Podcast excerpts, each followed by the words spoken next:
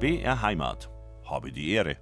Am Mikrofon ist die Edith Schowalter. Ich grüße Sie ganz herzlich, wo auch immer Sie uns hören. Die nächsten zwei Stunden geht es wieder um Ihre Gartenfragen. Und da haben wir die bekannte Adresse studio.br-heimat.de, an die Sie schreiben können. Der Hubert Ziegler von der Bayerischen Landesanstalt für Wein- und Gartenbau wird Ihre Fragen dann beantworten. Und wir haben ja bis gestern noch einen außergewöhnlich schönen, sonnigen September gehabt. Und jetzt, wenn wir gerade gehört haben, im Wetter ist ja auch nur eine kurze Wolken- und Regenpause. Der Regen tut ja ganz gut. Die meisten Gemüsepflanzen hat dieses Wetter richtig gut getan, die Rosen auch.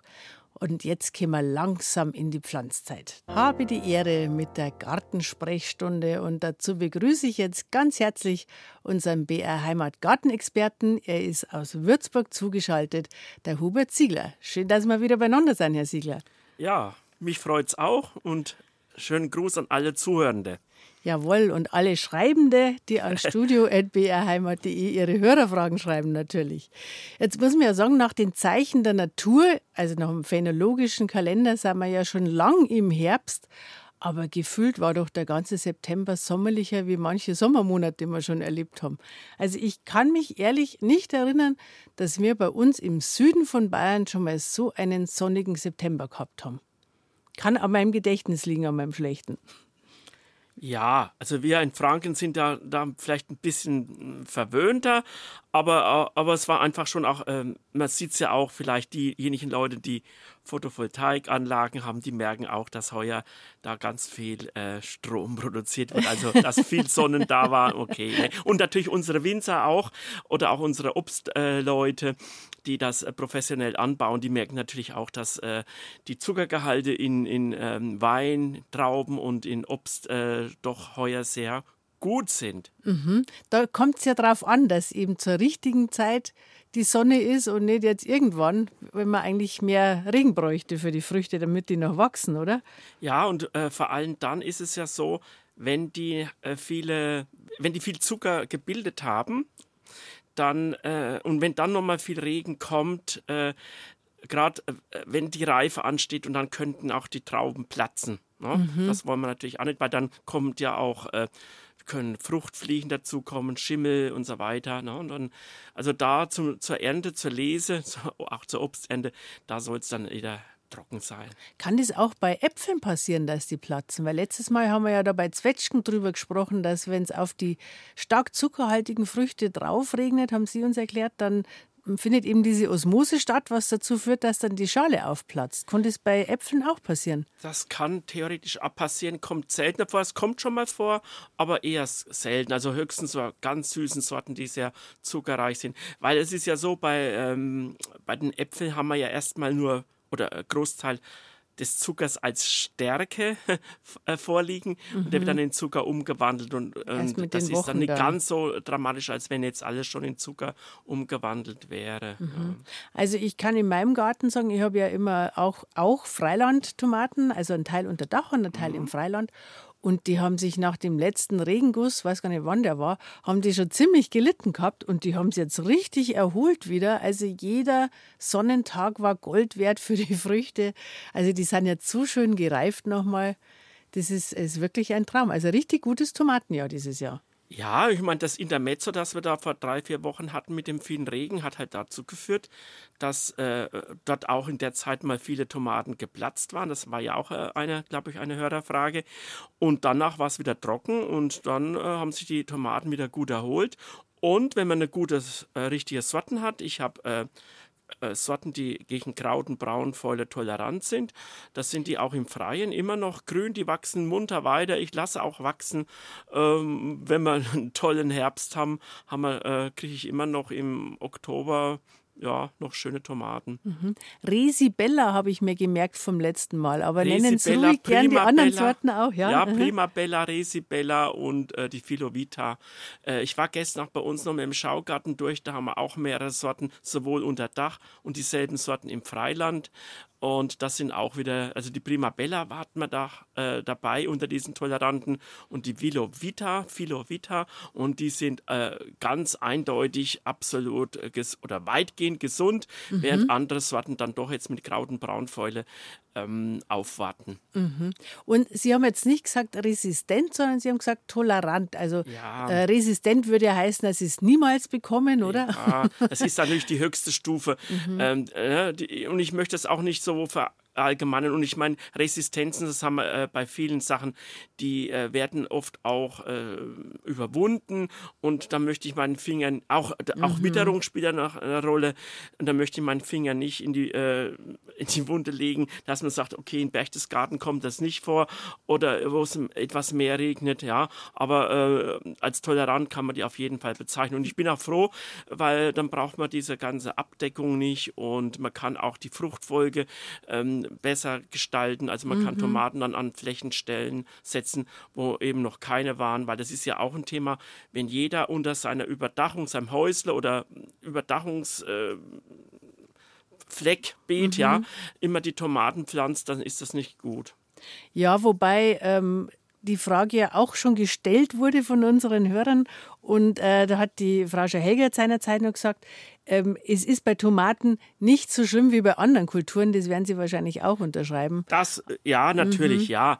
Ich meine, äh, wenn man äh, Fruchtfolge muss man bei Kohl oder bei anderen Gewächsen viel mehr äh, konsequenter auch Lauch oder Möhren, also viel konsequenter äh, machen, während jetzt da Tomaten dann äh, doch etwas äh, toleranter sind. Aber irgendwie nach 15 Jahren im Gewächshaus merkt man das schon. Das hat jetzt auch eine Kollegin bestätigt. Und bei bei Tomaten gäbe es ja noch vielleicht die Möglichkeit, wenn man auf veredelte Tomaten setzt, die haben also eine andere Unterlage wie, äh, und die sind also absolut robuster und wüchsiger. Das jetzt Ach, das wusste Tom ich gar nicht, dass es bei Tomaten auch gibt. Doch, bei Gurken gibt, ist ja, und Kürbis bei Gurken sowieso. Aha. Das gibt es aber auch bei Tomaten und dann hat man da die Möglichkeit, dass man ähm, das auch wieder ein bisschen umgehen kann. Also äh, man nimmt dann die veredelten wofür genau? Ja, wenn man halt Nachbau hat oder wenn, wenn, dann, wenn, wenn die äh, Tomate eben sehr lange immer auf demselben Fleck steht mhm. und man merkt, es geht rückwärts mhm. ne, und dann sollte man an veredelte Tomaten mhm. denken. Und die Erde austauschen ist ja, auch nicht. ist immer wichtig. Äh, natürlich kann man das auch machen mhm. äh, und natürlich mit Kompost einarbeiten äh, oder dann natürlich, Sie müssen jetzt, wenn Sie Erde, Erde austauschen, nicht jetzt da sackweise äh, Substrate kaufen, sondern da reicht es ja, wenn man äh, aus dem Garten äh, von Beeten die Erde genau. nimmt, wo mhm. lange keine Tomaten standen oder Kartoffeln standen. Ne? Genau, da kann man es quasi die einen raus und die anderen rein. Ja. Dann passt es wieder. Jetzt nur, weil wir gerade schon bei den Tomaten sind, da haben wir eine äh, Hörerfrage vom Helmut Scharrer aus dem Chiemgau äh, gerade bekommen, weil der würde gern wissen, also momentan reifen sie ja wunderbar in der Sonne noch, aber wenn es dann umschlägt, das Wetter, würde er gern wissen, wie die Tomaten im Haus am besten nachreifen. Ja, am besten, man hält sie, ähm, man legt sie in flache Steigen. Vielleicht, wenn man, wenn man alles gut macht, hat vielleicht nur Papierschnitzel oder Zewa, das, ich meine, es kann immer vorkommen, dass die eine oder andere dann auch Risse hat und matscht. Ne? Und äh, nicht in die volle Sonne, sondern eher äh, vielleicht im warmen Keller. Im warmen Keller sogar? Ja, also, ah. also die Keller sind ja warm genug. Ne? Oder Was ist eine optimale Nachreifetemperatur für Tomaten? Naja, 15 Grad. Ach, nicht 15, möglichst warm? 15, 20 Grad, also auf keinen Fall jetzt äh, an die, an die äh, Sonnenseite von, an, ans Fenster stellen. mhm. ja? Weil da schrumpeln die eher ein. Mhm. Ja? Und aber äh, sagen wir, äh, Küche auch oder äh, Wohnung auch, aber nicht, wie gesagt, an die Südfenster. Mhm, aber 15, 20 Grad ja. reichen eigentlich, wer man ja. muss gar nicht sein. Mhm. Und manchmal liest man, dass man die irgendwie in Papier einpacken soll. Ja, also wie, wie gesagt, gut in Steigen, vielleicht ein äh, so Zebra oder Papierschnitzel kann man machen, um das zu unterstützen. Wie gesagt, weil es kann ja sein, dass die ein oder andere einmal Risse hat, ausläuft. Und ganz wichtig ist, dass man halt auch absolut gesunde mhm. äh, Tomaten. Also wenn die schon äh, so ein, äh, von Braun, wenn Braunfäule eh am Strauch war, ähm, sind die grünen äh, Früchte, die vermeintlich gesund sind, oft auch schon mit diesem Erreger befallen. Und da muss man halt auch ständig äh, durchgucken, durchsuchen, durchsuchen mhm. ne, ob es da äh, Kranke gibt. Und, und wenn die Tomaten, ich, äh, wenn man jetzt sehr viele grüne Tomaten hat, dann sollte man die halt zu Chutney oder sowas verarbeiten. Da gibt es auch tolle Rezepte, wo man die grünen Tomaten noch verwenden kann. Mhm. Also ganz das Gleiche ist natürlich das Aroma von den nachgereiften auch nicht, sage ich jetzt Nein, mal. das kommt nicht mhm. mehr wie, mhm. wie die am Strauch ausgereiften. Mhm. Aber wenn es nichts anderes gibt, sind die auch gut, hat mir jemand gesagt. Ja, natürlich. Und ich denke, wenn man heuer im Sommer wirklich, ich, ich kann jetzt für mich sprechen, man hat sich richtig satt gegessen an, an Tomaten. Ja? Und das, und das ich habe jetzt Sachen mal so, so Sachen, mein Akku ist voll. Ist er voll? Und jetzt langt es bis zur nächsten Saison. So Ehrlich, ja so lang haben ja. Sie haben den besseren Akku, Herr Siegler. ja, aber ich meine, äh, wir wissen doch alle, dass wir, ähm, sagen wir, die Tomaten im Januar, dass die nicht das Aroma haben und so Nein. weiter. Mhm. Obwohl wir haben auch äh, in, in, Franken oder auch in Deutschland, viele Tomaten werden ja dann äh, im erwerbsmäßigen Anbau in Ge Gewächshäusern angebaut die halt auch durch die Sonne noch äh, schon gut ausreifen und äh, eben auch nicht unreif oder knappreif geerntet werden, mhm. wie wenn sie aus, sagen wir, aus dem Mittelmeerraum, Nordafrika, Marokko, Ägypten kommen. Ja, also das haben wir schon noch, die heimischen äh, Tomaten haben da schon noch Vorteile. Ja, ja. Also absolut. Also, und seit wir wissen, dass wir die Tomaten einfach vom Strauch pflücken und ganz einfrieren können, haben wir natürlich auch noch voll ausgereifte aus dem eigenen Garten im Winter. Wenn so ein tolles Gartenjahr ist, äh, Tomatenjahr ist wie heuer. Ja, und das machen wir mit vielen anderen Sachen auch, dass wir dann einfach jetzt äh, die jetzt noch verwerten, auch äh, wenn wir äh, man kann auch, wie gesagt, Pürees, äh, gerade bei Tomaten, äh, Pürees für Suppen oder sowas dann einfrieren oder ja, und dann hat man also auch die sonnenverwöhnten Tomaten noch im Winter. BR Heimat mit der Gartensprechstunde und gerade haben wir schon darüber gesprochen, dass diesen sonnigen September nicht nur wir Menschen genossen haben, sondern auch wirklich die Gemüsepflanzen von Gurken über Zucchini bis Tomaten. Aber Herr Siegler, zum Teil sind natürlich jetzt auch Beete schon frei geworden. Und wenn man dann zum Beispiel Gründüngung einsät oder vielleicht auch nur mal einen Feldsalat, äh, wenn es dann so warm ist, wir haben ja zum Teil nur mal 25 Grad gehabt, dann ähm, keimt es nicht so schön, ist mein Eindruck, wie in normalen Septembern. Ja, da gebe ich Ihnen vollkommen recht. Es stimmt. Also gerade diese Saaten, Feldsalat, Spinat, äh, Gründüngung auch, aber die ist nicht ganz so sensibel. Aber äh, Feldsalat, die möchten, die möchten äh, feucht haben, damit sie äh, zügig auflaufen. Und die äh, Trockenheit und auch die Sonneneinstrahlung hat dafür gesorgt, dass die Beete dann immer schnell tr äh, trocken waren. Da hat der Tau der Nacht nicht lang angehalten. Und äh, wenn man da ähm, was abdeckt, äh, Jute oder Vlies äh, und hält dieses äh, Vlies und Jute feucht, dann äh, keimen die Saaten viel besser. Ah ja. Das konnten wir auch auf unserer Schaufläche sehen. Wir haben den Spinat zwar dann fast täglich gegossen, aber der war dann sehr schnell wieder abgetrocknet. Mhm. Der ist zwar äh, äh, ist auch zum Teil aufgelaufen, aber dann ist er eigentlich äh, wieder ja ist er kaputt gegangen. Das haben wir gar nicht gewohnt, dass wir ja. bei schönem Wetter das Vlies ja. brauchen. Eigentlich haben wir es ja schon zur Seite gelegt, wenn es jetzt mal schnell kalt wird über Nacht. Das kann ja auch passieren um ja, die Zeit. Sie sehen, das Vlies ist eine Allzweckwaffe. Muss man immer zur Hand haben. Ja, man kann es ja dann auch äh, dann sauber machen. Ich nehme es dann, wenn es mal äh, verregnet war, äh, wenn man es dann abnehmen kann. Gerade jetzt über solche Beete, dann tue ich es mal im Eimer Wasser auswaschen, dann ist mhm. es wieder sauber und dann trocknet es schnell ab und dann ja, wird es für den nächsten Zweck verwendet. Mhm. Jetzt ist ja tatsächlich schon die Zeit, also wir fühlen uns so sommerlich noch, weil es tagsüber so warm wird, aber ähm, es kann schon auch mal passieren, dass Ende September mal kalte Nächte kommen. Ab wann würden Sie sagen, ist da eine kritische Temperatur erreicht, wo man wirklich sein Vlies auch dann zum Schutz abdecken soll vor der Kälte? Also es muss nicht äh, Minusgrade sein, es reichen schon vielleicht äh, zwei, drei, äh, zwei Grad plus bei empfindlichen äh, Pflanzen äh, Was waren da so empfindliche Dahlien, fleißige Lieschen, Süßkartoffeln, ja, das sind mhm. Sachen, die dann doch schneller mal. Und man muss immer sehen, äh, wir haben im Garten ein Mikroklima, also Senken, wo sich die Kälte ein bisschen mehr oder äh, ja, gewisse Stellen, wo einfach äh, Zehntelgrade oder ein Grad ähm, gleich mehr negativ äh, einwirkt.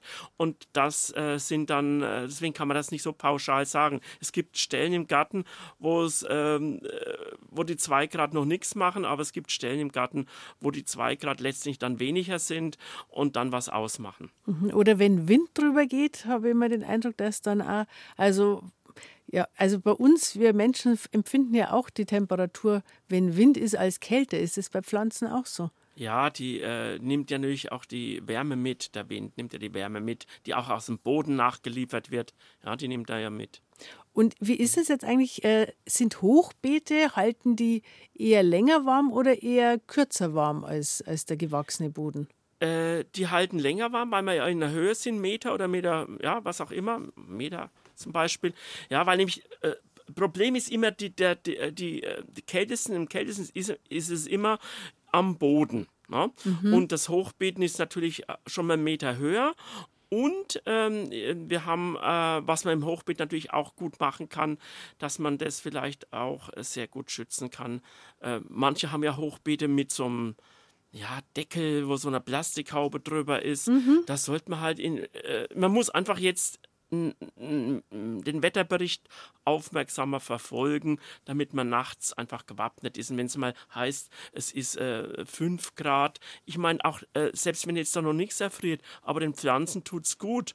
Genau. Dass sie nicht so mhm. kalt runterkühlen. Ja, und dann mm, wachsen Tun wir ihnen auch, ja was Gutes, ja, weil sie haben uns Gutes. ja auch was Gutes Wenn ich schon so die Möglichkeit habe, oder mhm. auch zum Beispiel könnte man jetzt auch nehmen, gerade wenn man Salate hat und es regnet jetzt viel äh, und man hat die vielleicht im Frühbeetkasten gepflanzt, dann macht man halt äh, seine Abdeckung drüber und dann ist dieser viele Regen, der ja vielleicht auch zu Fäulnis führen kann, ne, bei, an Salatblättern, der ist dann, äh, wird dann abgehalten, das kann ich beim Hochbeet machen. Oder wenn ich im freien Beet habe, könnte ich auch mal einen Folientunnel drüber tun. Mhm. Das mache ich aber erst dann, wenn es beständig nass ist. Also jetzt noch nicht. Jetzt, jetzt wird es ja wieder schön oder bleibt trocken. Wir haben keine lange Regenphase, aber wenn es jetzt einmal so äh, richtiger wenn es mal einregnet. Ja, wie wir es oft im, äh, im November dann haben haben. Mhm. Dann äh, ist vielleicht auch ein Folientunnel über sagen wir, Sachen wie Radicchio, Zuckerhut oder Endivien, den man noch draußen hat,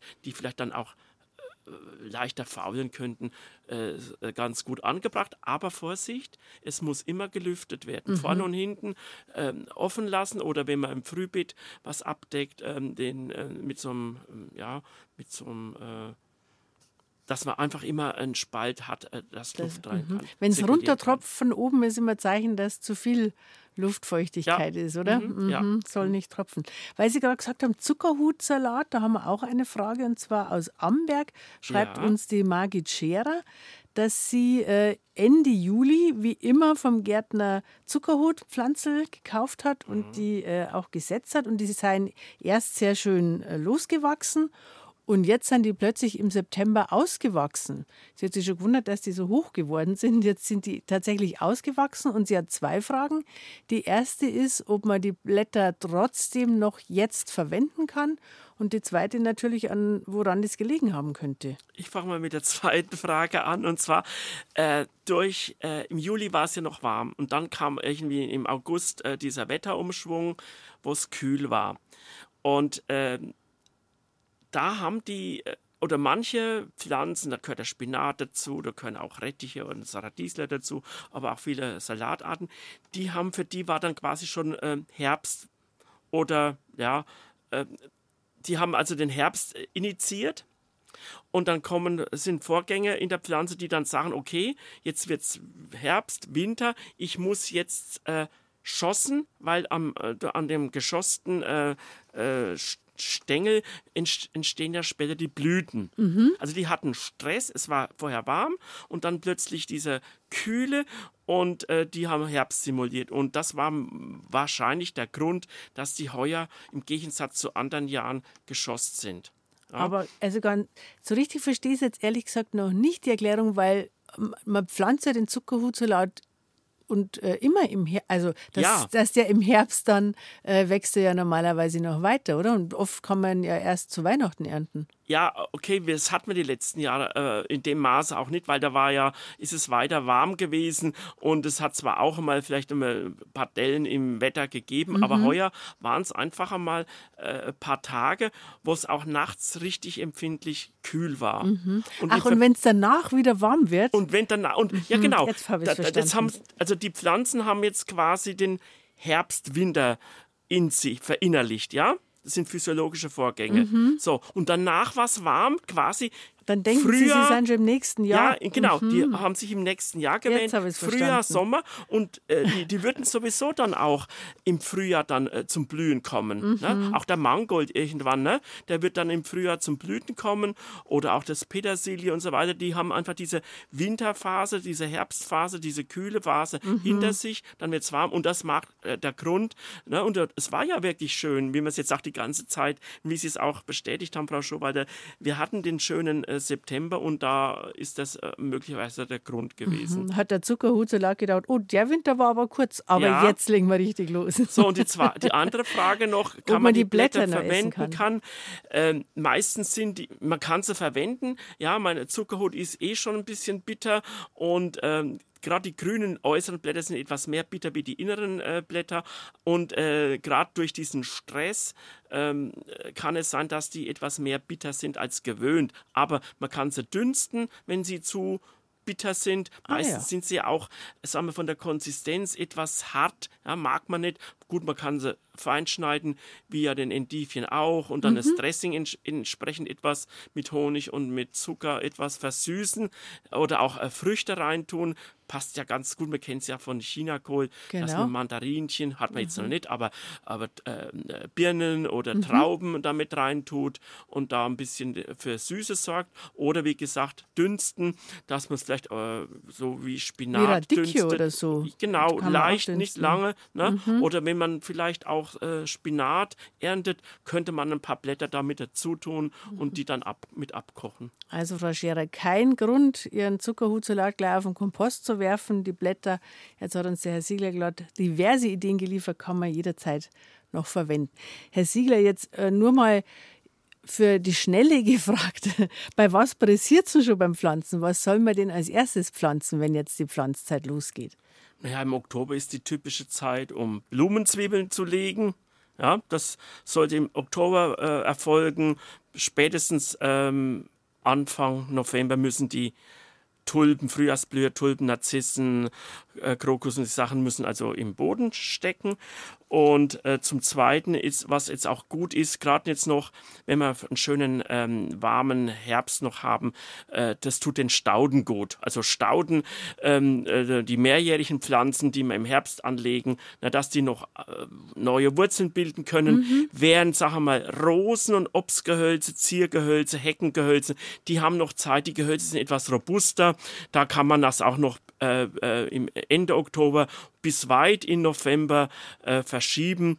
Und gerade nachher, und das werden wir, da werden wir uns dann nochmal unterhalten, Frau Schowalter, da gibt es ja die sogenannten wurzelnackten äh, Pflanzen und die haben ja eher äh, spätere Saison zum Pflanzen. Genau.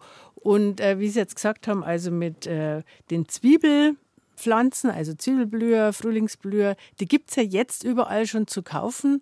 Ähm, soll man die dann auch später kaufen, wenn man es erst später pflanzt, oder ist es relativ egal? Die kann man äh, kaufen jetzt, also erstmal äh, ist das Angebot noch am größten ne? und man kann es ja zu Hause noch ein bisschen liegen lassen, weil vielleicht auch der Blumenkasten, wo man die Blumenzwiebeln ja auch stecken kann, noch belegt ist. Aber ich denke, sagen wir so, äh, im Laufe Ende Oktober sollte das im Boden sein. Mhm. Wird ja oft auch in Verbindung, wenn manche Leute noch ihre Gräber selber bestücken, die machen ja dann auch im bis Allerheiligen oder bis Ende Oktober, das sind ja die Sommersachen auch meistens dann nicht mehr schön oder durch fleißige Lieschen vielleicht durch Frost äh, dahin gerafft und mhm. dann ist der Wechselflor und da wird das auch in Verbindung gemacht. Also das ist immer so eine traditionell gute Zeit. Genau. Jetzt haben wir ähm, eine ganze Reihe von Hörerfragen. Ja. Ich greife einfach mal eine raus, ähm, die uns aus Adelhofen erreicht hat. Da schreibt der Wilfried Ment, dass seine Äpfel unter der Schale kleine braune Flecken haben. Und dass sie dieses Jahr schon frühzeitig abfallen, aber er ist sicher, dass es kein Hagelschaden ist. Eines ja. der vielen Rätsel, die uns unsere Gärtner ja. immer aufgeben. Der Herr Siegler kann es wahrscheinlich lösen, oder? Also zu 99 Prozent ist es hier diese Apfelstippe. Apfelstippe, das ist praktisch ein Kalziummangel in der Frucht.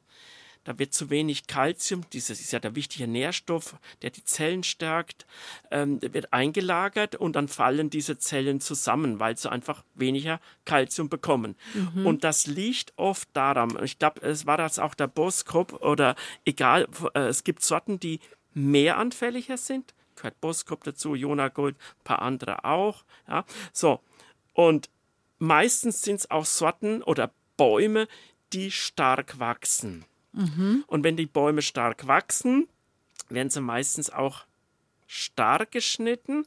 Das führt dazu, dass die viel Austriebe machen. Und diese Austriebe, die äh, verbrauchen das Kalzium primär. Mhm. Ja, da geht die ganze Kalzium, äh, das, das den Boden über die, äh, den, den Baum hoch transportiert wird, geht in die Blätter, in die Triebe und weniger in die Früchte. Mhm. Und da haben wir diesen indirekten Kalziummangel ja, in der Frucht, die kriechen einfach zu wenig ab. Und daher kommt diese Stippigkeit. Da kommt dann. diese Stippe. Mhm. Wie gesagt, es ist sortenbedingt. Das kann vielleicht der ein oder andere Hörer auch nachvollziehen, dass er sagt, ich habe in meinem Garten oder Sträubswiese habe ich vielleicht fünf verschiedene Sorten, zwei haben es, drei andere andere drei nicht. Mhm. ist es einfach an der Sorte, weil die äh, Behandlung nach der Bäume äh, vom Schnitt und so weiter ist wahrscheinlich meistens ähnlich. Ne? Und vielleicht noch in manchen Jahren, gerade wenn es sehr trocken war, ähm, ist es auch so, dass zwar Kalzium im Boden vorliegt, aber durch die Trockenheit zu wenig über die Wurzeln aufgenommen wird. Und das beeinträchtigt dann die Haltbarkeit, habe ich schon gemerkt. Beim, bei, ich habe auch eine Sorte, die das immer wieder kriegt und die fallen immer als erstes. Wenn man dann aufschneidet, sieht man, die haben innen diesen, diese kleinen Punkte. Ja, äh, ich meine, sagen wir, die, die, den vorzeitigen Fruchtfall, das ist schon auch ein bisschen da, aber das ist nicht der einzige Grund. Ähm, aber äh, diese stippigen Äpfel, also die erstens mal schmecken sie nicht gut. Äh, wenn sie vielleicht nur, wenn es zwei, drei Tüpfelchen auf einer Stelle sind, kann man sie wegschneiden. Mhm. Aber wenn, äh, wenn mehr äh, da sind, ähm, schmecken sie nicht gut. In Englischen heißt es sogar Bitter Pit, also Aha. bitter und das schmeckt man auch, dass die einfach äh, so ein bisschen leicht bitter und, und untypisch oder grasig schmecken, diese Stellen. Ne? Mhm. Man kann sie wegschneiden, wenn, es, wenn man Kompott macht, äh, wenn da ein paar äh, Schnitze dabei sind, die diese das Stippe haben, ist, ja nicht, ist nicht schlimm. Mhm. Ne? Aber, aber auch zum Lagern, die äh, lassen sich dann äh, weniger gut lagern und wie gesagt, sie sind äh, eigentlich geschmacklich schlechter. Man kann sie auch dann zum Apfelsaft geben, wenn man äh, Äpfel abliefert, kann man die mit rein dazugeben. Es ist keine Fäulnis, ist auch kein Pilz oder sonst was, das also diese Ursache ist, also nichts, nur was... Nährstoffmangel äh, eigentlich. Ist einfach nur Nährstoffmangel. Mhm. Jetzt haben wir eine Frage, da weiß ich jetzt nicht, ist es ein Herrgeier oder eine Fraugeier, weil es nur E-Geier heißt, aber mhm. da geht es auch um äh, äh, einen Apfelbaum und zwar einen großen, alten Boskop-Baum. Mhm. Und dieser Baum äh, hat jetzt die letzten drei Wochen fast alle Äpfel abgeworfen. Ist eigentlich noch zu früh für, für Boskop. Ähm, ein großer Teil schmeckt aber sehr gut, schreibt der oder die Hörer. Und hat äh, sich der Reifezeitpunkt durch die Klimaveränderung geändert, ist die Frage. Oder könnte es an irgendeinem Mangel liegen? Also, Boskop hat natürlich, äh, heuer ist alles früher bis zu 14 Tage. Nein. Mhm, ja. Und Boskop wird traditionell auch, das hätte ich sowieso heute angesprochen und wenn wir noch Zeit gehabt hätten, mhm. ja, weil das ist immer so eine Reservefrage. Also Boskop wird meistens zu spät geerntet. Und, äh, aber der Fruchtfall heuer äh, hat sicher mit der Witterung zu tun, aber was auch der Fall war, ähm, viele jetzt müsste ich jetzt die Rückfrage stellen oder vielleicht äh, äh, ist, trifft das auch zu. Äh, manche dieser äh, st äh, dieses starken Fruchtfalls ist durch äh, wurmstichige Äpfel ausgelöst worden. Mhm. Ja? Und ähm, das ist und Boskop ist aus meiner Sicht einer der Sorten, die ähm, viele matische Früchte haben. Ich erlebe das immer, ich habe das selber und ich habe auch Streuobstbäume, wo du dann auf der Leiter stehst.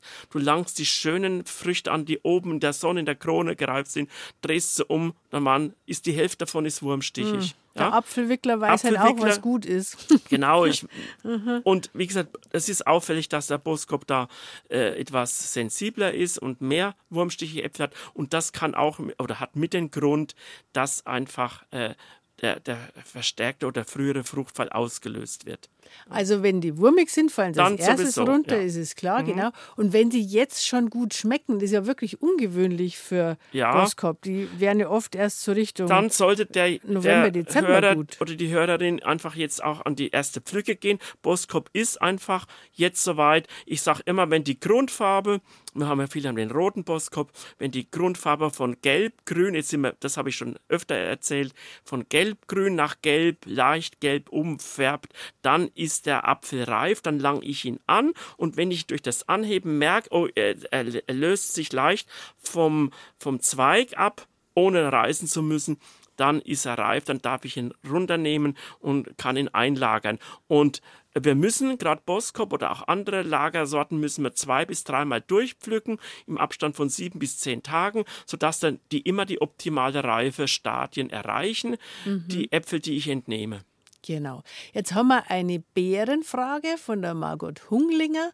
Und sie schreibt uns, dass ihre Brombeeren oft nicht richtig ausreift. Die haben so eine, sie haben so weiße, milchige Stellen, beschreibt sie es an den Beeren. Meistens sind es auch Mhm. rote Stellen und diese roten Stellen, das ist, die, ist die Gallmilbe, Brombeer-Gallmilbe, die dazu führt. Ähm, ich komme auch auf die weiße Stelle auch noch zurück, aber ich denke, das ist auch die Ursache. Und zwar die Gallmilbe sticht die ganz äh, die äh, grünen äh, kleinen Brombeerfrüchte schon an und durch diese äh, Saugtätigkeit äh, führt das dazu, dass einzelne Beere in der Brombeere, ist ja eine Sammelbeere, Sammelfrucht, ja, einzelne Bärchen ähm, rot bleiben und die können dann auch, äh, manche bleiben rot und manche werden dann auch weiß, oft auch mal in Verbindung mit Sonneneinstrahlung. Hm? Und die sind dann so hart, gell? Ja, die sind hart und auch bitter und äh, schmecken nicht. Also diese Früchten äh, könnte man äh, eigentlich, also Rohverzehr äh, schmecken sie absolut nach gar nichts.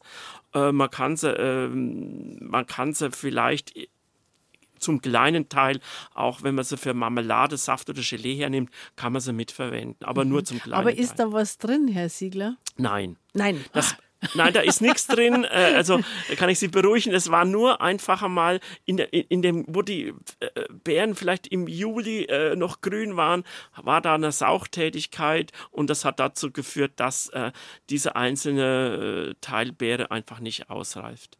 Ah, das beruhigt jetzt, glaube ich, viele, weil das kennt wahrscheinlich fast jeder, der äh, Brombeeren hat, dass Ja. immer wieder passiert, dass so einzelne Segmente, eben wie es die Frau Hunglinger aus Keeping uns schreibt, ähm, Sie sagen, äh, erstmal rot und dann weiß werden. Am Ende sind es meistens weiß, bei, wenn man die. Ja, aber ich meine, das Aha. Weiß, wenn jetzt das auch zum Beispiel auf einer Seite ganz flächig ist, dann ist es Sonnenbrand. Aha, das haben wir auch. das also auch. das kann Aha. vorkommen, gerade, ich meine, die Brombeer ist ja eine schwarze Frucht, die heizt sich auf. Ne? Und wenn die dann, äh, gerade die der sonnenexponierten Stellen, das haben wir auch bei Himbeeren, äh, können die dann auch weiß sein. Aber das ist es äh, ganz flächig, sagen wir, die, die Sonnenseite. Ne? Aber wenn es jetzt einzelne Sachen sind, dann ist es wie eher von der Gallmilbe. Jawohl, aber und da ist nichts drin. Ja. Das ist das Gute. Man, es muss einen nicht ekeln, sondern äh, man kann es einfach halt äh, ja, in Kauf nehmen. Jetzt, wir haben noch diverse Fragen. Eine kommt von der Kerstin Korch aus Pulsnitz und sie wird gern wissen, was im Herbst bei der Rasenpflege besonders zu beachten ist. Und da würde ich sagen, mit der fangen wir dann in der nächsten Stunde an, weil wir haben ja nach elf noch eine ganze Stunde Zeit für Ihre Hörerfragen und die guten Tipps vom Hubert Ziegler.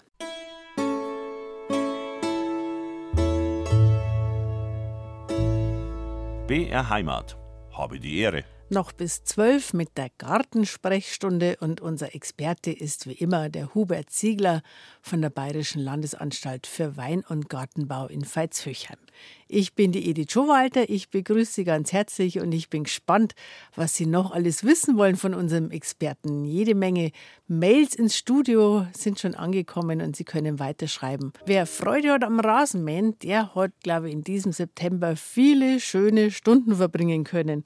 Herr Siegler, ich glaube, für die Gräser waren die Bedingungen optimal in diesem September, oder? Ja, die konnten sich im, äh, durch die Regenphase richtig äh, gut erholen. Es hat ja auch durchdringend geregnet, also auch die tieferen Schichten waren nass und äh, auch die Wiesen. äh, Das ist für Franken eigentlich ungewöhnlich, dass wir eigentlich jetzt im Herbst äh, einen grünen Rasen, auch wenn er extensiv ist, der äh, Rasen, oder auch grüne Wiesen vorfinden. Im Herbst ist es sogar ungewöhnlich in Unterfranken. Ja, weil ich meine, äh, der- ich im dachte, Sommer, im Sommer. ja, äh, im ist Sommer ist natürlich, Mhm. und das zieht sich bis in Herbst durch. Oft, Ja, ne? Wahnsinn. Ja. Man macht sich gar keine Vorstellung, wenn man im regenverwöhnten äh, Süden lebt. Also ich muss sagen, wir haben auch gelegentlich erlebt, dass im Juli, August der Rasen vertrocknet ist. Aber wenn Sie sagen, das geht bei Ihnen bis zum Herbst, das ist wirklich eine andere Klimazone. er, er hat sich meistens erholt so ab Mitte September. Ja, weil dann waren auch der, sind auch die Nächte kühler, die, de- äh, die Tage sind kürzer, die Sonneneinstrahlung lässt nach und dann hat er sich meistens, dann war auch meistens in, äh, in Franken auch wieder im September eher mit Niederschlag zu rechnen und dann hat er sich erholt. Aber, äh, Aber war er durchgängig grün jetzt bei Ihnen in diesem Jahr auch? Nein, er hatte im, natürlich im Juni, Juli war es wüste Steppe, ja, Mhm. und dann äh, äh, eben, und das ist nochmal genau das, was wir auch sonst immer sagen, es hat durchdringend geregnet, ja. Mhm. Es ist ja auch, dass man sagt, okay, wenn man gießen, durchdringend, Durchdringend gießen. gießen. Lieber 30 Liter mal gießen und dann äh, und das nur vielleicht dann alle zwei Wochen, weil dann habe ich was davon. Ja? Und, äh, und auch die Wiesen auch, weil die Wiesengräser, äh, die sind oft sehr dicht und sind kräuterreich und so weiter, aber bis da dann die äh, Wurzeln auch in, in tiefere Schichten und die waren heuer auch wirklich gut durchfeuchtet, auch tiefere Schichten durchfeuchtet und das hat dann den Rasen oder den Wiesenflächen auch gut getan.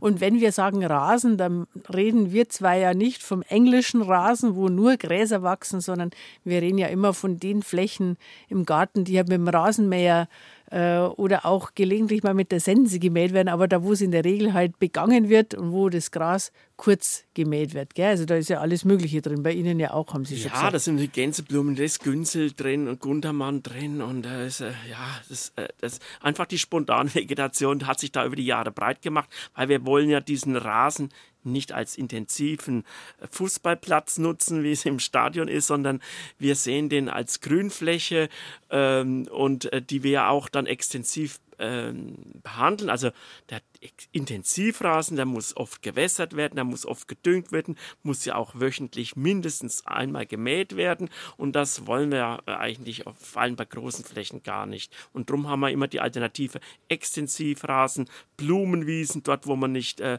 äh, begeht oder wo man keinen Federball spielt, ja, ähm, äh, dann einfach diese Inseln auch lassen. Und ist ja auch für die für unsere ähm, Insekten interessanter, wenn da mal was blüht oder Und auch für uns, finde ich persönlich.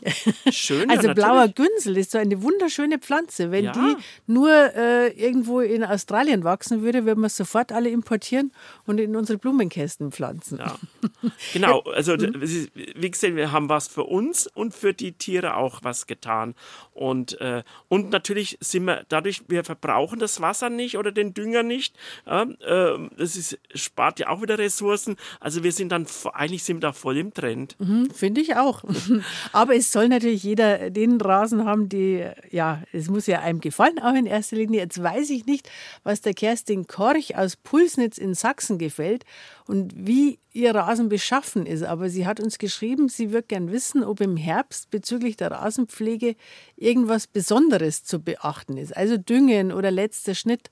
Muss man da jetzt unterscheiden, welche Art von Rasen es ist, Herr Siegler, oder gilt da für alle das Gleiche? Ich denke, da kann man für alles Gleiche machen. Also wichtig ist Rasen nie zu tief mähen. Die meisten Leute stellen den Rasen gerade im Herbst, weil sie sagen, jetzt will ich es zum letzten Mal mähen. Ich mähe jetzt nochmal ganz tief, äh, die tiefste äh, Stufe ein und dann ist die Grasnarbe ziemlich oder viel zu tief und ist oft auch zerstört. Also der Rasen sollte nicht, der sollte maximal oder er sollte drei bis vier Zentimeter Länge nach dem Schnitt noch haben. Dann ist, weil je tiefer Sie mähen und äh, oder ich meine natürlich jetzt haben wir September, wir werden vielleicht im Oktober nochmal mähen müssen. Letztes Jahr war es ja auch warm, da hat man sogar im November nochmal Ja. mähen müssen, weil einfach der Rasen nochmal stark gewachsen ist, auch der Extensivrasen. Aber egal, nie zu tief mähen, weil sonst wird die Grasnarbe zerstört und wenn dann später viel Regen oder Frost kommt, ja, dann äh, ist, äh, ist die Grasnarbe, dann, dann äh, ist es schon, ähm, dann das setzt ja dann ganz stark zu und dann äh, wird da, wenn die Rasengräser zerstört, das Moos äh, kann, hat freie Bahn und äh, das sollte man also, das ist der größte Fehler, nie zu tief mähen. Punkt zwei ist, wenn man jetzt im Rasen was Gutes tun will, ist, dass man, wenn jetzt Moos und Filz über den Sommer war, kann man mit dem Eisern rächen, wenn es kleine Flächen sind, oder auch mit dem Handvertikutierer kann man das ein bisschen rausnehmen. Bei großen Flächen äh, könnte man auch äh, vertikutieren. Äh, was weg ist, ist weg an, an, an schädlichen Bestandteilen. Und äh, was man jetzt noch machen kann, wenn Lücken da sind, gerade äh, an den Stellen, wo der Rasen über äh, Sommer stark gelitten hat, na, dass man da vielleicht Lücken nachsehen kann. Jetzt geht auch die Rasengräser gehen jetzt äh, sehr gut auf. Mhm. Die brauchen halt eine gewisse Zeit und jetzt ist es feucht und es ist aber trotzdem noch warm genug. Ja, die gehen noch ganz gut auf. Und ja, und äh, das Leidige, oder was heißt das Thema immer, es wird ja auch immer propagiert, jetzt nochmal düngen.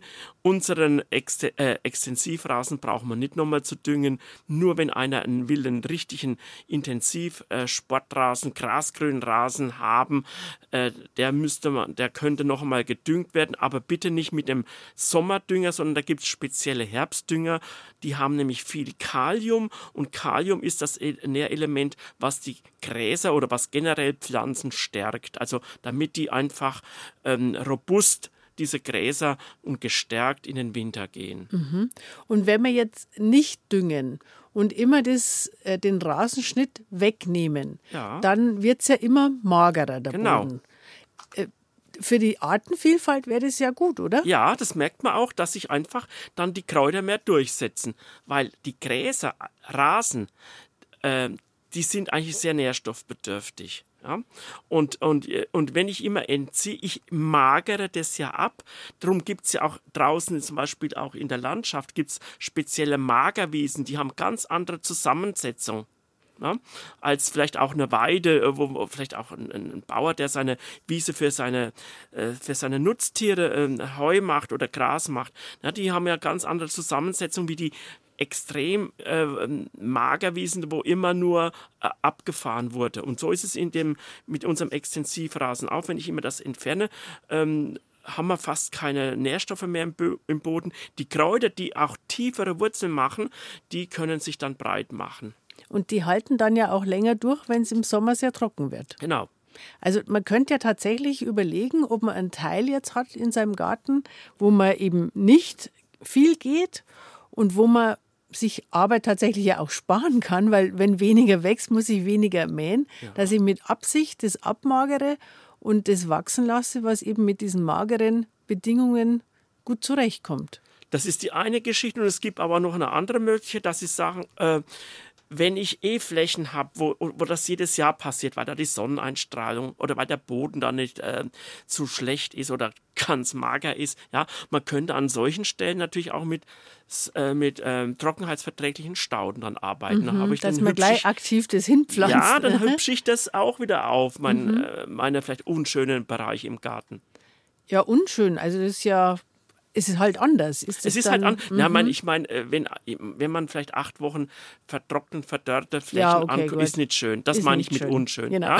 Aber um das zu vermeiden, könnte man äh, sagen, ähm, da könnte es, wenn auch die typischen Flächen, wo ich dann sonnenverwöhnte, trockenheitsliebende Stauden pflanzen mhm. könnte. Und gerade die sonnenverwöhnten Bereiche sind ja auch die, wo äh, bei den Insekten besonders gefragt sind ja. und auch bei Eidechsen und sowas. Natürlich. Also da kann man richtig aktiv was eigentlich für die Artenvielfalt tun in seinem Garten. Wir müssen auch mehr tun, weil die Natur ist immer weniger, da wird immer weniger äh, dafür getan und dann haben wir doch die Möglichkeit, der Natur was Gutes zu tun. Studio br-heimat.de. Das ist die Adresse, an die zum Beispiel auch die Heidi Kramer aus Burgau geschrieben hat. Und sie schreibt uns, sehr geehrtes Team, Jeden Monat freue ich mich auf die Gartensprechstunde und bedanke mich auf diesem Weg für die praxisnahen Tipps. Das freut uns, wenn Sie sich freuen, Frau Kramer. Wir freuen uns auch immer, gell, Herr Siegler? Ja, Sie merken, es macht uns Spaß. Ja, und jetzt wollen wir aber doch uns dem Problem von der Frau Kramer auch ein bisschen widmen. Sie hat vor 28 Jahren eine Kletterrose gepflanzt und die wächst an einem Spalier an der Hauswand. Die Sorte heißt Rosa und jetzt hat sie das Problem, dass sie ähm, mit den Jahren immer weniger austreibt, wenn ich das hoffentlich richtig zusammenfasse. Und jetzt in diesem Herbst hat sie jetzt mehr oder weniger nur noch ein großes Astgerüst an der Hauswand. Und jetzt würde sie gerne wissen von Ihnen, Herr Siegler, und das interessiert ja bestimmt viele andere auch, ob eben Rosen in dieser Zeit einfach so vergreisen, dass man sie irgendwann ersetzen muss oder kann man die einfach durch einen besonderen Schnitt oder irgendwelche anderen Maßnahmen wieder zu mehr Austrieb animieren? Genau, das tun wir. Wir tun sie revitalisieren. Ja. Also ich meine, erstmal, Rosa ist ja der Name, der botanische Name der Rose. Sie haben also, das ist nicht die, Ach der so, Sortenname. Ja, nee, äh, aber es macht heißt, nichts. Nein, ist nicht schlimm. Ähm, sie haben in dem Fall wahrscheinlich eine gute Rosensorte erwischt und deswegen hat sie auch so lange durchgehalten. So. Also, die vergreisen mit der Zeit und, das, und darum gilt es jetzt, alte Triebe am, über dem Boden rauszunehmen. Ja? Und die vielleicht die jungen Triebe, die wenigen jungen Triebe, die äh, müssen wir natürlich belassen, sonst haben wir mal gar nichts. Und also alte Triebe raus und da kommt eine ganze Menge an, an, an, an Zeugs raus. Und, äh, und dann äh, äh, wäre es wichtig, dann im Frühjahr entsprechend wieder zu düngen, auch mit Kompost äh, äh, in den Boden einzuarbeiten und dann kann es durch einen Neuaustrieb, weil ich jetzt vieles Alte rausgenommen habe, zwinge ich die jetzt zum Neutrieb oder verstärkten Neutrieb, Austrieb und dann kann ich die wieder aufbauen. Das wäre jetzt mal die erste Möglichkeit, um Darf die ich wieder... zwischenfragen, Herr Siegler? Ja, natürlich. Was ist da die richtige Jahreszeit, dass man die alten Triebe rausnimmt? Ja, ich meine, man, man kann man kann es jetzt machen. Die sind ja eh jetzt äh, tot oder fast schon tot, vielleicht verholzt, ja. Die können sowieso raus. Ne? Ansonsten Also Herbst oder Frühling ist egal, wann man das macht. Ich denke, was man jetzt rausnimmt, kann man rausnehmen. Äh, der Vorteil ist jetzt, äh, wenn, wenn ich es jetzt noch mache, die äh, jungen Triebe können noch ein bisschen sich abhärten, äh, weil jetzt ähm, ist es nicht mehr ganz so extrem warm und äh, sie können einfach noch sich ein bisschen abhärten und das ist eigentlich sogar jetzt sogar positiv. Ansonsten, wenn sie es einfach nicht mehr schaffen, dann, äh, dann ausgangs des Winters einfach ähm, März, man sagt immer Rosenschnitt zur Zeit der Forsythienblüte. In dem Fall könnte ich mal sagen, man kann es ein bisschen eher machen, weil einfach wir äh, äh, dafür sorgen, dass einfach jetzt der Jungtrieb dann äh, gut kommt. Und Sie wollten gerade noch was Zweites sagen? Ja, die Düngern dann, die Düngung dann. Ne? Und, äh, und dann, dann sollen diese Jungtriebe sich erstmal aufbauen. Und was man bei der Kletterrose auch gut machen kann, die macht immer solche Achseltriebe. Wie es vielleicht der ein oder andere von den Brombeeren auch kennt. Na, die machen aus, äh, aus dem langen Trieb machen die sehr lange äh, so Achseltriebe und diese Achseltriebe kann man bei Kletterrosen ähm, so etwa auf zwei, drei Augen auf einen kleinen Stummel zurückschneiden, sodass es sich dann wieder mit sehr viel äh, schönem Blütenholz bestockt und besetzt. Und dann dauert es wahrscheinlich ein paar Jahre, bis einfach wieder so groß ist, wie sie irgendwann mal Ja, war in, zu ihrer höchsten Ja. Blütezeit. Drum ist es eigentlich, jetzt sind wir wieder dort, auch äh, Kletterrosen oder Rosen, ein jährlicher Schnitt. Und wenn es nur wenig ist, ja, ist immer besser als dann, äh, wie die Dame das jetzt auch erlebt hat, dass sie halt vergreisen und dann ist auch der Einschnitt umso größer, ja, als wenn man jedes Jahr vielleicht nur ein, zwei Triebe rausnimmt und dann ist es auch nicht so markant. Äh, der Strauch bleibt in seiner Fülle erhalten und jetzt ist halt der Eingriff umso größer. Aber es ist immer noch der, bevor man diesen finalen äh, Cut macht, na, ist besser, weil nämlich auch das Problem wäre, an dieselbe Stelle jetzt äh, Rosen nachzupflanzen nach 28 Jahren, das ist auch nicht empfehlenswert. Also das Wichtige ist für die Frau Kramer, sie muss ihre Rose nicht austauschen. Nein, erstmal nicht. Und Sie haben gerade das Verjüngungsprogramm beschrieben und alle anderen, die schon ältere Rosen haben, haben das bestimmt gerne gehört, dass man die immer noch verjüngen kann. Ach, hätten wir doch mehr mit Rosen gemeinsam. ja, Jetzt hat die Gerti Maurer uns geschrieben aus Draxelsried. Die hat äh, eine Frage, die bestimmt auch viel interessieren wird, weil ihr Weinstock mit äh, roten Trauben, der hat immer wieder Mehltau auf den Blättern. Mehltau ist ja ein verbreitetes Problem. Kann man dem irgendwie vorbeugen, Herr Siegler? Ja, es ist natürlich eine Sortenfrage. Auch es gibt sogenannte pilzwiderstandsfähige Sorten, äh, die Mehltau tolerant, jetzt sind wir wieder tolerant, äh, sind. Und äh, zum Beispiel die Muscat Bleu und die Venus, das sind zwei blaue Trauben, äh, die absolut gesund sind. Mhm. Ja? Äh, und wenn sie das jedes Jahr das Problem hat, würde ich einfach, würde ich mich von dieser Sorte trennen, diesen Weinstock entfernen und dieser Muscat Bleu oder Venus oder vielleicht auch die Sorte Ontario, die ist tolerant, die würde ich als neue Pflanze dann pflanzen. Äh, in drei Jahren ist der Weinstock wieder aufgebaut und hat dann wieder neue Früchte. Ähm, wenn das jetzt nur mal sporadisch auftritt, gäbe es noch die Möglichkeit, äh, mit dem Hausmittel Backpulver zu arbeiten. Aha. Backpulver ähm, ist ja, äh, tötet echte Mehltaupilze.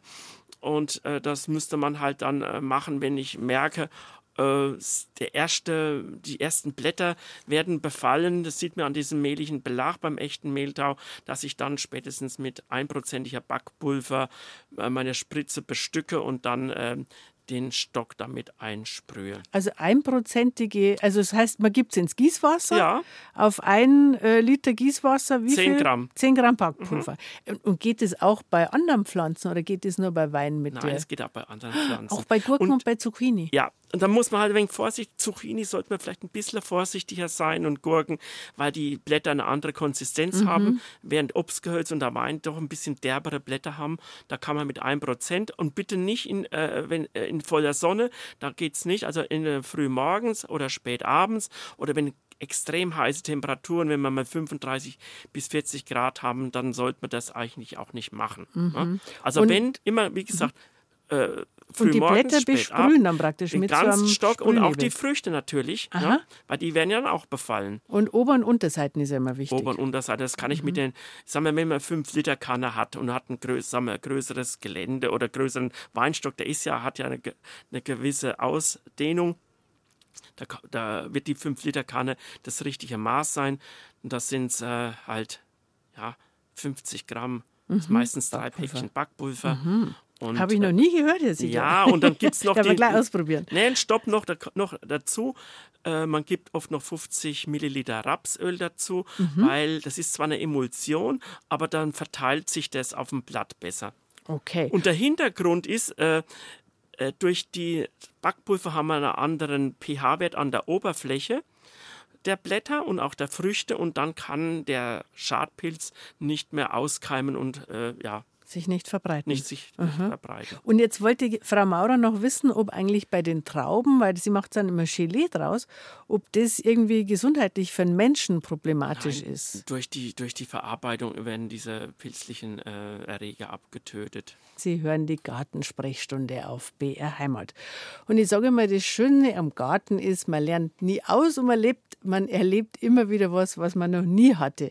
Also ich habe jetzt in diesem Jahr zum ersten Mal seit 40 Jahren, wo ich jetzt echt einen Garten habe, äh, Mauslöcher in meinem Garten gefunden.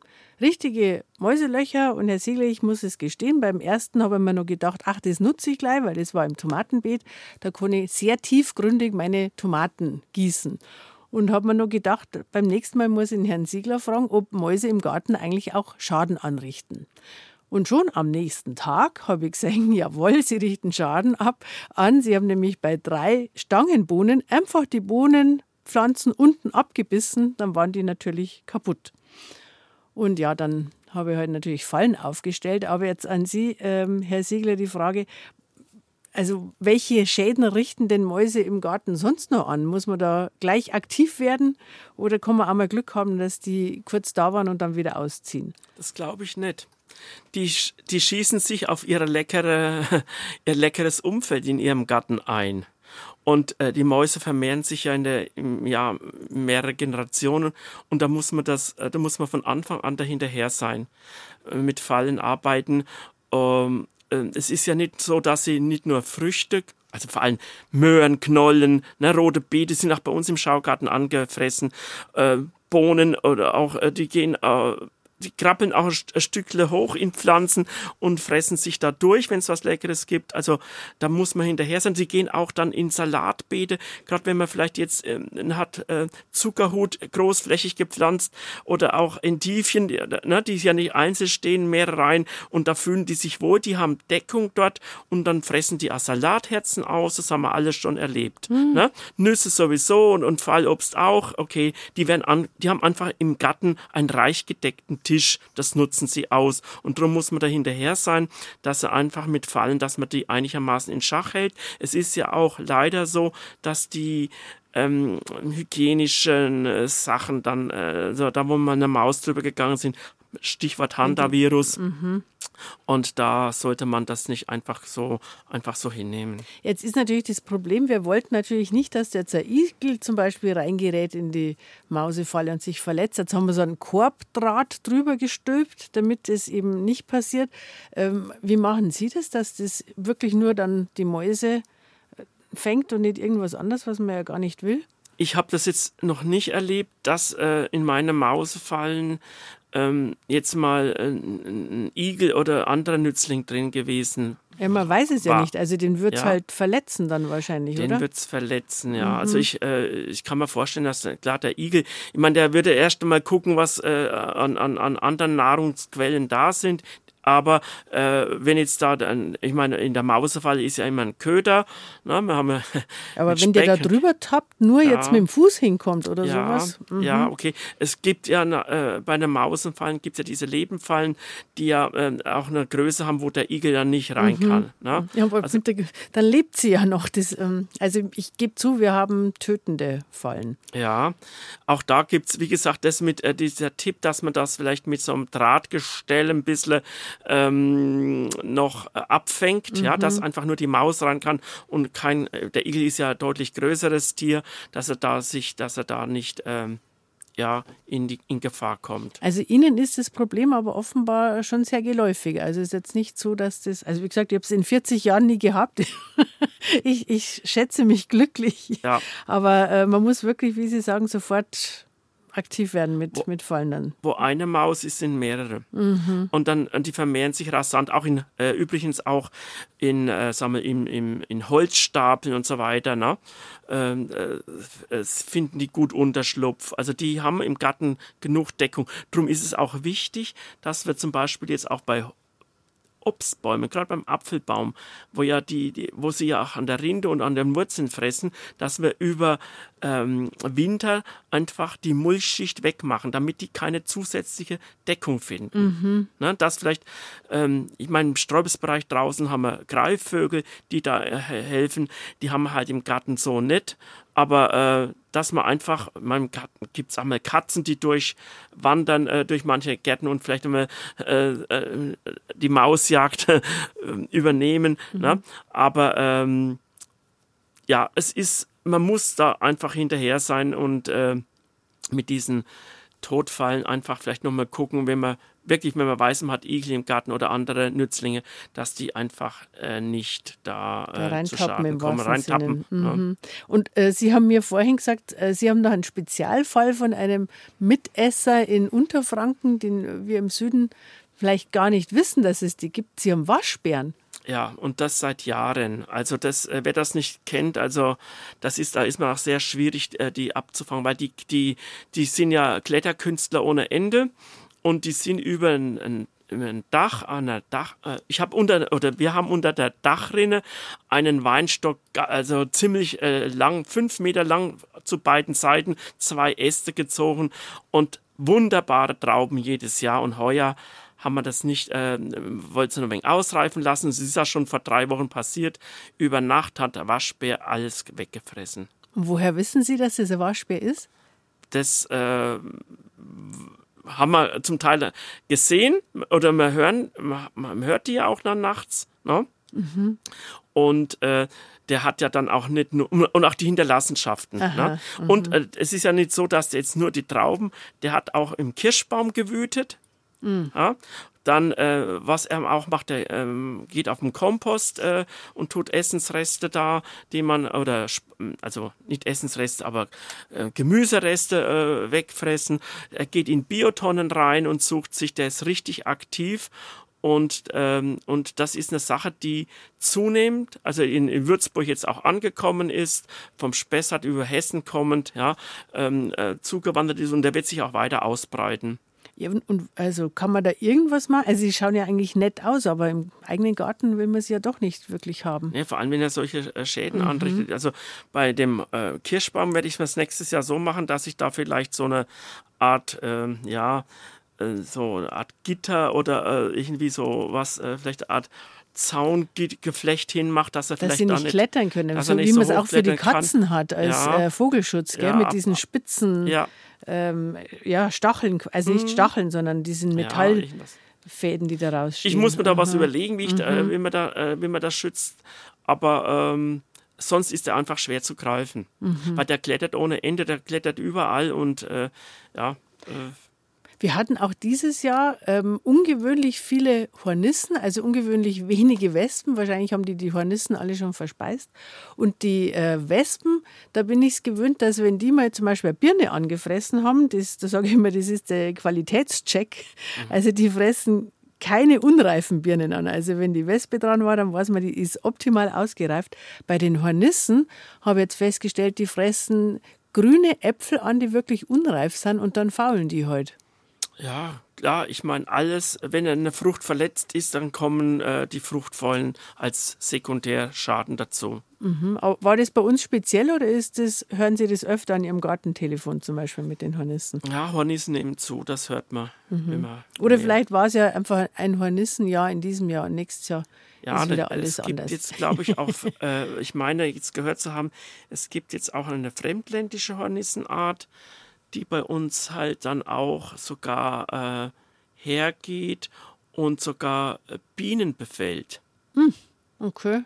Ja, also das, äh, also diese ganze invasive Geschichte, das ist, bringt alles so durcheinander und da sind wir natürlich erst auch einmal machtlos. Ja, wir müssen erstmal diese Sachen äh, aufnehmen, was, welche Schäden passieren und so weiter und so fort. Also ja, Hornissen ist eine Sache, die einfach auch äh, zugenommen hat. Also Mäuse, Waschbären. Hornissen, vor allem die fremden Hornissen, ja. Wir haben schon genug Probleme auch, äh, und, äh, aber das ist dann vor allem auch ärgerlich, wenn man die Sachen jetzt gut über Sommer gebracht hat, die Ernte steht an und dann, ja. Man ja. wollte ja die Trauben oder die Kirschen, wie wir auch richtig ausreifen lassen, ja, damit natürlich. sie gut schmecken. Das ist ja der Vorteil, dass ich die richtig äh, vollreif genießen kann und dann ja passiert Aber so was. ist es. Wir Gärtner müssen immer demütig sein und immer äh, uns klar sein, wir können tun, was wir in unserer Macht ist und dann bleibt immer nur ein Teil, der nicht in unserer Macht ist. Ja, wir müssen einfach, leider, es ist so, wir müssen einfach bei solchen Extremen muss man einfach mehr tun und muss dahinter sein. Es mhm. nutzt nichts, ja. Also wir wollen uns deswegen nicht jetzt äh, das äh, sagen, jetzt machen wir mal dann nur noch äh, Schotterflächen oder Nein, nur äh, äh, Rasen, das wollen wir ja nicht. Ne? Nein, ich meine, die Fall. Tomaten waren ja heuer so lecker und alles andere. Und es gibt immer drauf. vieles, was ja. trotzdem, oder nicht trotzdem, in jedem Jahr gibt es irgendwas, was besonders gut geworden ist und andere Sachen sind halt in dem Jahr nichts geworden. Jetzt müssen wir schnell schauen, dass wir noch unsere letzten Hörerfragen beantworten können. Herr Siegler, mit der Bitte um eine kurze Antwort, wie es immer bei den Politikerfragen oh. heißt. Kann man Paprika genauso nachreifen lassen wie Tomaten, will die Rosemarie Hafner aus Mittenkirchen wissen von uns? Ja, kann man mit Ja sagen. Okay. Sehr schön, gute Nachricht. Und da haben wir ja vorhin gehört, also es muss nicht, es soll nicht das Südfenster sein und 15 bis 20 Grad genügen. Gell? Gut. Ähm, dann die Familie Savilla würde gern von uns wissen, warum ihre Kartoffeln dieses Jahr so viele schwarze Flecken haben, die ganz tief in die Kartoffel reingehen. Was könnte das sein? Also wenn es so punktuell sind, könnte das, äh, es gibt ein Kartoffelschorf äh, sein oder es gibt einen Pilz, äh, der das auslösen kann. Es muss nicht, aber kann. Und also, äh, nachdem man ja die Kartoffeln eh nicht roh verzehrt, reicht es, äh, die ähm, groß äh, diese Stellen ab, äh, wegzuschneiden und die gesunden Teil der, der Kartoffel kann man noch äh, natürlich entsprechend verwerten. Ne? Mhm. Und es kann aber auch ähm, ein bisschen auch mit Wasserverlust während der, äh, während der Saison zusammenhängen. Also ähm, dass einfach das Heuer verstärkt war oder vielleicht auch an der Sorte ich würde auf jeden Fall nicht diese, diese Stellen oder diese äh, Teile ähm, auf den Kompost tun, sondern ich würde einfach diese Sachen dann in die Biotonne tun, also mhm. diese äh, Stellen, die man da wegschneidet. Das ist natürlich eine Grundsatzfrage. Ähm, man muss ja ständig im Garten irgendwelche kranken Dinge wegschneiden. Sollte man die alle nicht auf den Kompost tun oder soll man da unterscheiden? Ja gut, ich meine, die ganz klassischen sind Kohlhernie ähm, ähm, und äh, auch diese Fruchtfollen, die übermäßig zunehmen. Dann das Zeug, was mit Kirschessigfliegen befallen wäre. Mhm. Da können wir vielleicht nochmal das nächste Mal auch nochmal im Detail drüber reden, was man mit dem, auf dem Kompost äh, machen kann und das nicht. Machen wir. Das machen wir das mhm. nächste Mal, äh, können wir uns dem Thema Kompost etwas Ausführlich mehr widmen. Genau. Äh, widmen. Genau. Äh, die Margit Linder aus Bissingen hat auch eine Kompostfrage, wo man äh, den Kompost jetzt noch ausbringen kann. Die sollte man vielleicht doch jetzt noch äh, beantworten sind, äh, den fertigen Kompost, äh, wenn er jetzt weg muss, äh, dann können Sie bei, wenn Sie was Neues pflanzen, äh, äh, in, in, den Aushub mit äh, gut untermischen oder wenn Sie noch eine Gründüngung aussehen, da können Sie Kompost noch einmal auf das Gartenbeet tun. Ansonsten kann man ihn auch noch einmal auf den Kompost, den, den jetzigen Komposthaufen, der noch nicht fertig ist, immer wieder in einer Lage alten Kompost drauf. Das ist quasi der Starter, mhm. wie wenn Sie einen Kompoststarter da drauf tun. Ne? Und ich denke, und, und wenn noch, immer noch was übrig bleibt, kann man auch fürs Frühjahr noch was übrig lassen, beziehungsweise ansonsten unter Sträucher, unter Hecken kann man das auch tun, weil äh, jetzt ist die Nährstoffauswaschung nicht mehr so hoch, weil äh, die Nährstoffe sind im Kompost ja gebunden, sie liegen nicht frei vor und äh, durch die Kühle und äh, über Winter passiert jetzt da nicht ganz so viel. Mhm. Also im Frühling braucht man ja meistens viel Kompost. Also ich habe äh, eigentlich bin ich immer ganz froh, wenn, wenn da was übrig ist. Verliert der über den Winter oder wäre das wirklich dann besser zu schauen, dass man im Frühling wieder frischen Kompost hat? Ich meine, natürlich äh, gibt es eine gewisse Nährstoffauswaschung, ja, aber ähm, die Masse ist organisch gebunden. Das ist der Vorteil vom Kompost. Und äh, dadurch, dass im Winter die Abbauprozesse de, der Mikroorganismen äh, auf äh, quasi äh, gegen Null oder, äh, oder gering sind, äh, können, kann auch gar nicht viel Nährstoffe freigesetzt und damit ausgewaschen werden.